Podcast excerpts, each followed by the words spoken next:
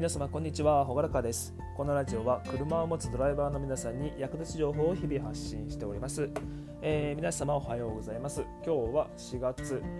8日、えー、木曜日となっております。昨日はすいませんサボっちゃいました。久しぶりにねあの音声配信サボっちゃったんでちょっと罪悪感を感じながらあんま感じてないけどあんまり感じてないけど、うん、あなんか一日空いちゃったなっていうのを思いながら、うん。かと思いながらまた今日も、えー、収録しております。はい、えー、今日の宮崎は、えー、曇りから晴れになっていくのかな。はい。でやっぱりちょっと気温の寒暖差が昼間と夜で、えー、結構冷えたり暑くなったりしてますので、うん外で働いてる人とかはこの寒暖差がかなり体に、えー、きつかったりされるんじゃないかと思います。ぜひ体調管理にはお気をつけください。はい。で、ちなみに、あ、ちなみにじゃねえや。え、ー、と、この前、えー、僕の足車のジムに、にえっ、ー、と、ちょっとナビのオプションパーツのハーネス、えー、iPod 用のハーネスを買いました。えーまあ、これの話が出る時点でもナビ自体が、えー、古いっていうのはちょっとバレてしまうんですけど、えーまあ、これはね iPhone を車で、えー、聞くため iPhone の中に入れてる音楽を車で聴くために、えー、購入しました。で、まあ、これを買って、えーまあ、ふと思ったんですけどこういう部品、まあ、ネットで買えるような、まあ、ヤフオクとか、えー、Amazon メルカリさまざ、まなものでネットで買った部品を普通の人って取り付けどうしてんだろうっていうふうに、まあ、真面目にちょっと疑問に思ったので、えー、この回を収録しております。はい、でなので今日のタイトルは、えー、ネットで買った車のパーツ取り付けどうしてんのというとこでお送りしていきます。はい、でまあ買ったパーツを取り付ける場所として、えー、まあ、当然のように出てくるのは、まあ、例えばディーラーさん、えー、町の車屋さんあとは、えー、オートバックスとかイエローハットなど、えー、あとガソリンスタンドとかでもまあやるとこはやるのかな、まあ、多分タイヤぐらいかなと思うんですけど、まあ、いずれにしろこういう持ち込みパーツを取り付けするっていう時にどこで頼むかっていうのは結構これ一般ユーザーからすると、あのー、探すのが大体手間。じゃないかなと思っております。これね探すの手間ですよ。あのまあ、例えばタイヤにしろなんですけど、えー、まあ、タイヤを組み付け、まあ、交換から、えー、組み付けあとはハイタイヤの履きとかありますけど、まあ、そういうのを、えー、まあ、店によって値段が微妙にやっぱ違うんですよね。えー、ハイタイヤ量とかはどこも変わんない。大体1本300円とかぐらいだと思うんだけど、えー、交換工賃は、えー、正直決まりありません。決まりないので、えー、まあ、ぶっちゃけ僕もまあそういう作業依頼を、えー、受けていた側だったんですけど、あの気分です。完璧に気分です、まあ、自社で部品買ってくれて、あの交換工賃とかいう話になるとまあ、ある程度はやっぱりこう憂慮するところがあるんですけど持ち込みで、えー、いくらになるって言われた時にもう基準がやっぱりないんですよね。まあ、基準がないから、ま、近そうなあ工賃の工数、ある程度この作業には工数っていうのは決まってるんですけど、まあ、その工数でまあより作業に近いかなっていうのを当てはめながらざっくりこのぐらいっていうのベースを決めてそこに、えーまあ、ちょっと載せるようなことをしておりました。なので、まあ、それはまタイヤで例を出したんですけど、まあ、他にそのナビを持ってったり、えー、まエアロエアロパーツはなかったかな、まあ、そういうナビああとは最近ありそうなのは、えー、と流れるウインカーとか、まあ、ブレーキランプでえっ、ー、と普段純正だと光らないところをアフターパーツでなんか光らせるようにしてあげるとか、うん、いうのも結構出てるので。まあ、そういうのをね、えー、どこで頼むかっていうとこになってくると思います。でこれをね、えー、探すのってやっぱり結構骨を折るんですよ。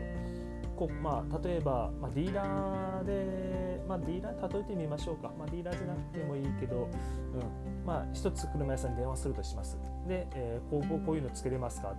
あまあいいですよって。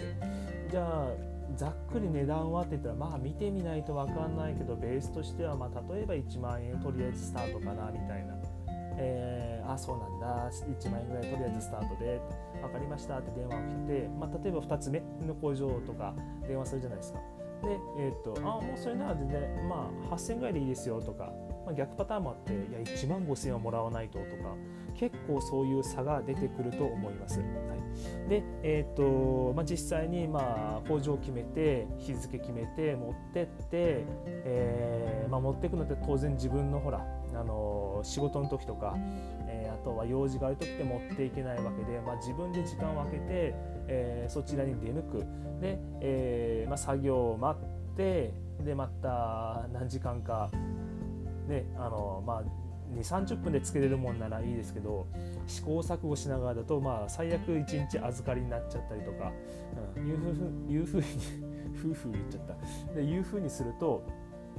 えー、やっぱ自分の時間が削られるわけですよね大切な時間が。うんでまあ、暇な人ならいいんですけど、まあ、その家族の予定があるとかあと家のことでまた別のことしなくちゃいけないとか、まあ、車にばっか構ってられないと思うので、えー、そういう時に、えー、利用するといいんじゃないかなと思うのが出張サービス。えー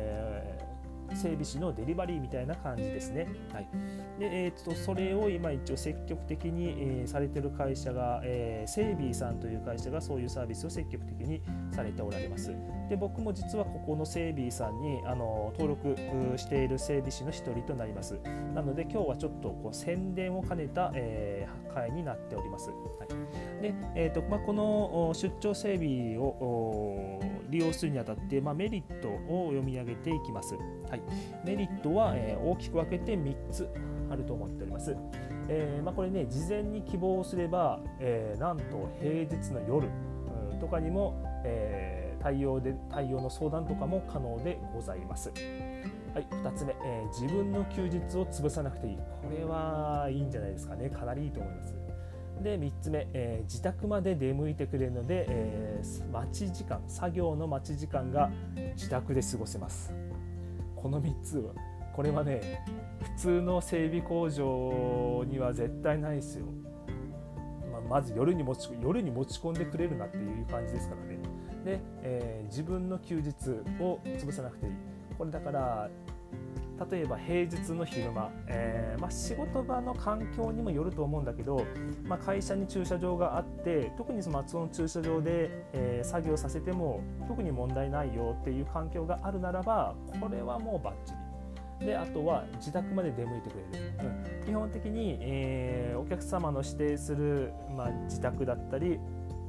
場所に、えー、出向いて作業することになりますので、え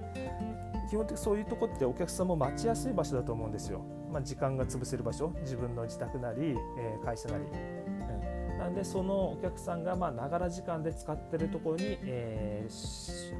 あの出張してその場で作業をしてくれます。でデメリットとしては、まあ、唯一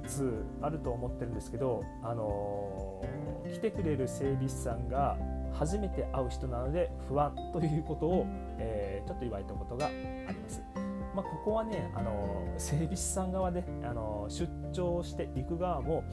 同じなので、えー、お互い緊張しております。もうそこはねあの大人の対応をいたしますので、えー、ご安心ください。ちなみに私は、えー、宮崎県の北部で、えこのサービスに登録していますので気になる方は読んでみてくださいね。えー、整備さんのページに僕の先代も僕の紹介ページ載ってんのかな、えー、そこちょっと僕見たことないんですけど、はい。でえーと、今日の話をまとめていきますと、えーまあ、こんな時代なんでネットで購入した車のパーツ、えー、を、え、取り付けするときに、えー、どこに頼むか、えー、というところで、まあ、近所の車屋さんに頼むのもいいんですけどこういう出張サービスというのが最近は、えー、出てきております、えー、僕自身もそのサービスの整備士として登録しております、はい。でえー、これあの僕のツイッターとか、えー、今日の紹介文とかにもリンクをちょっと貼り付けていますので気になる人は検索してみてください。はい、えー、じゃあ今日もこれから今の仕事に出勤してきますので皆様あよろしくよろしくお願いします。おかしいかな、僕はもう明日今日まで出勤すれば明日は休みなんで明日はちょっとあの歯の銀歯が抜けちゃったんで明日は、えー、歯医者さんに行ってこようかと思います。久しぶりにね銀歯抜けましたね。もうめんどくさいな。もうこのこの歯医者さんもね出張サービスしてくれないかな。まあ無理ですねここはね、はい、じゃあそれじゃあね、皆さん素敵なカーライフを送ってください。じゃあね、またね、バイバイ。